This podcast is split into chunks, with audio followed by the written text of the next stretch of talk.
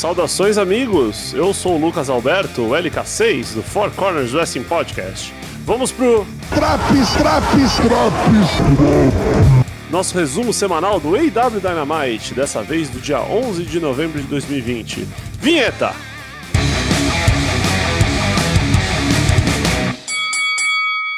O programa começa com abertura nova e gráficos diferenciados. E Tess no microfone.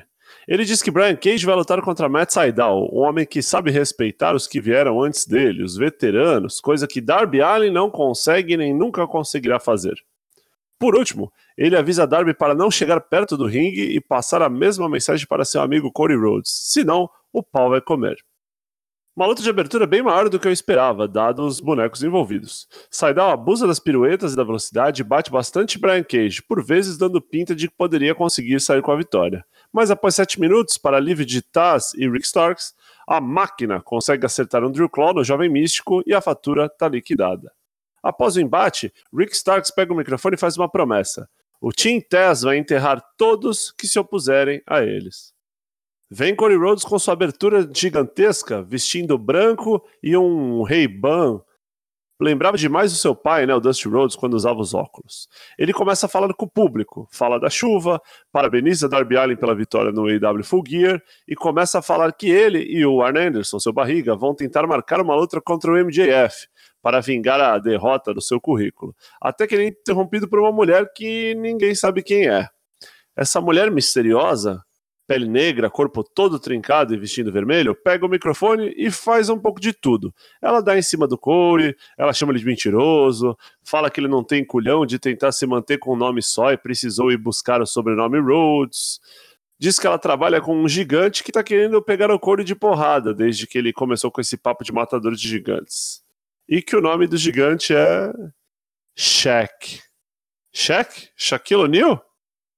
Ok. De repente, Brandy Rhodes chega com o microfone no modo total barraqueira. Naipe não mexe com o meu homem bombe, coisa do gênero. Total trash vídeos mesmo, sabe aqueles vídeos de treta. Público vai à loucura com o barraco, é chama de vadia para baixo. E eu não sei nem o que pensar. Quanto pessoal vence para as duas?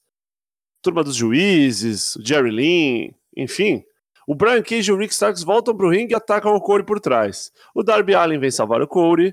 E na hora que o Tim Tess pensava se ia ou se voltava, o Will Hobbs chega com a sua inseparável cadeira e os vilões decidem correr.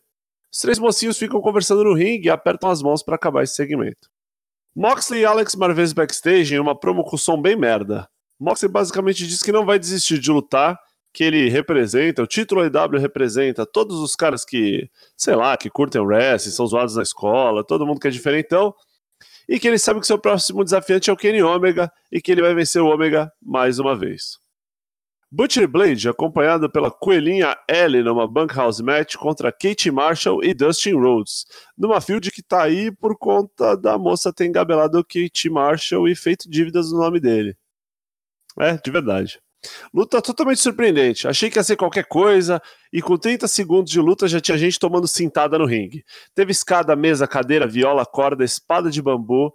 O Kit Master tomou umas tesouradas na cabeça, né? Num match aleatório no EW Dynamite, mas conseguiu pinar o Blade depois de um Diamond Cutter. A luta teve 13 minutos e terminou com todo mundo ensanguentado. Tivemos um breve mídia, um Tivemos depois um breve vídeo onde Matt Hardy diz que Sammy Guevara passou por um processo de crescimento nessa field, onde ele foi morto, e que ele devia fazer de tudo para isso não ter sido à toa. Ok. Justin Roberts anuncia a cerimônia de ingresso de 2020 do Inner Circle. Jericho sobe num púlpito e chama os outros membros. Sammy Guevara não aparece, provavelmente porque tá morto. MJF e Warlow são apresentados. MJF finge estar emocionado, xinga o público, lê letras famosas de rap como se tivesse criado esse material. Ortiz fica putaço e tenta convencer Jericho que MJF é um filho da puta.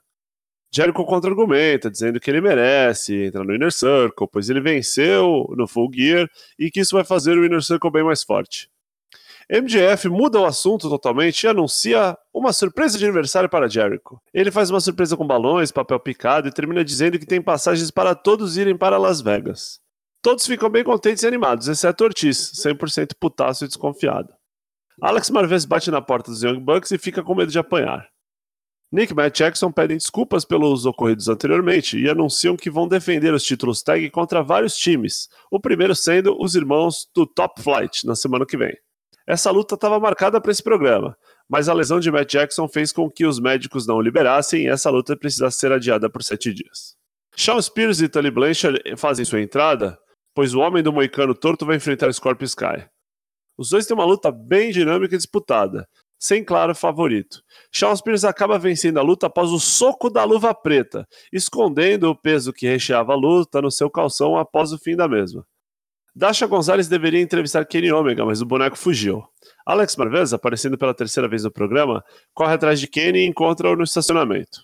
Kenny diz que vai vencer Moxley e reassumir seu papel como o melhor do mundo, capa das revistas de wrestling. Que não há nenhum registro de uma luta normal limpa de wrestling entre ele e Moxley, e quando ela acontecer, claramente ele vai vencer, pois nesse ambiente ele é uma besta enjaulada com ódio. Tay Conte, acompanhada por Anna Jay, entra para lutar contra Red Velvet, que vem acompanhada de Brandi Rhodes. A luta já começa meio alucinada, meio na terceira marcha. As duas competidoras conseguem brilhar bem. Após um duplo chutão na cara onde as duas caem mortas, Anna Jay joga uma cadeira para Tainara, que pensa duas vezes antes de usar a cadeira e acaba devolvendo de volta para a moça da Dark Order. Algum tempo depois, Tainara consegue vencer a luta de maneira limpa, para a chateação de sua amiga, que queria que ela usasse a cadeira de aço na cabeça de Velvet. Elas se abraçam e saem numa boa, mas Ana visivelmente chateada.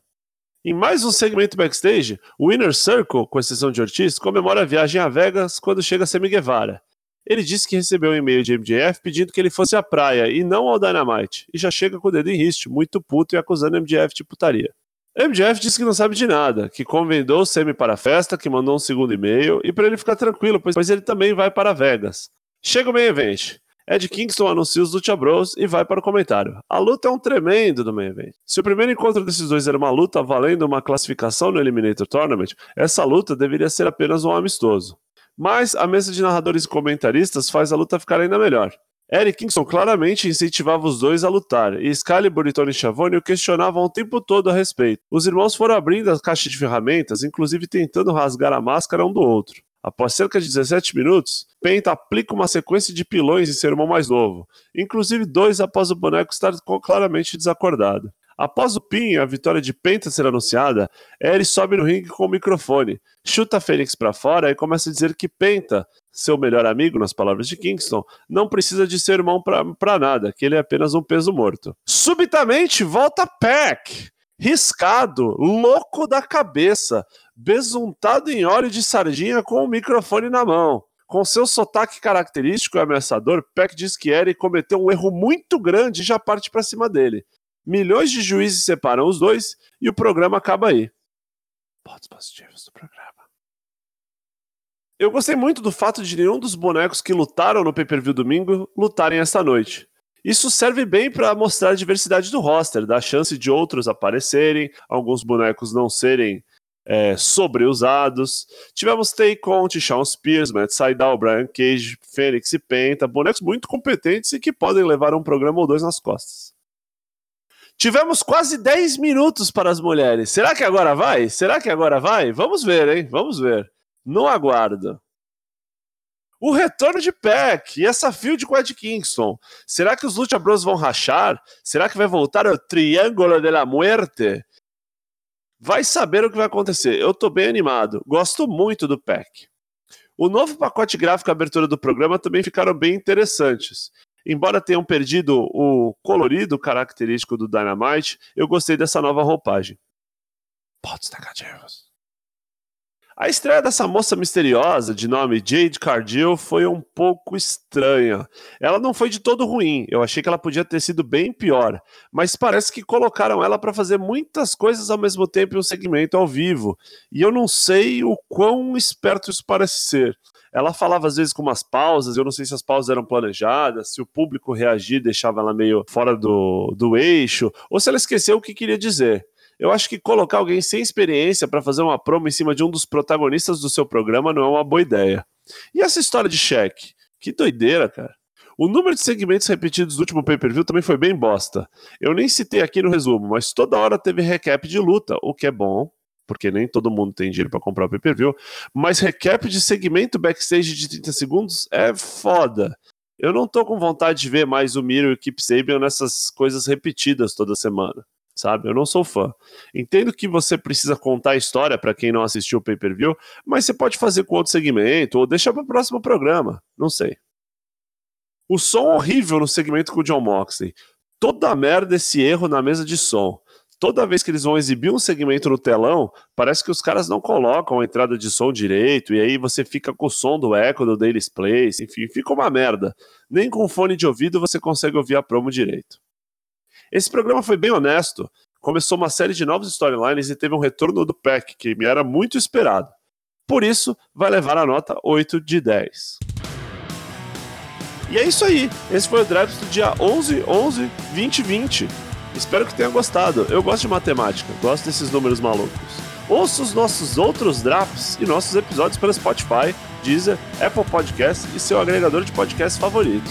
Além disso, não perca nossas lives, terças e quintas-feiras, às 8h30 twitch.tv barra Até a semana que vem. Tchau!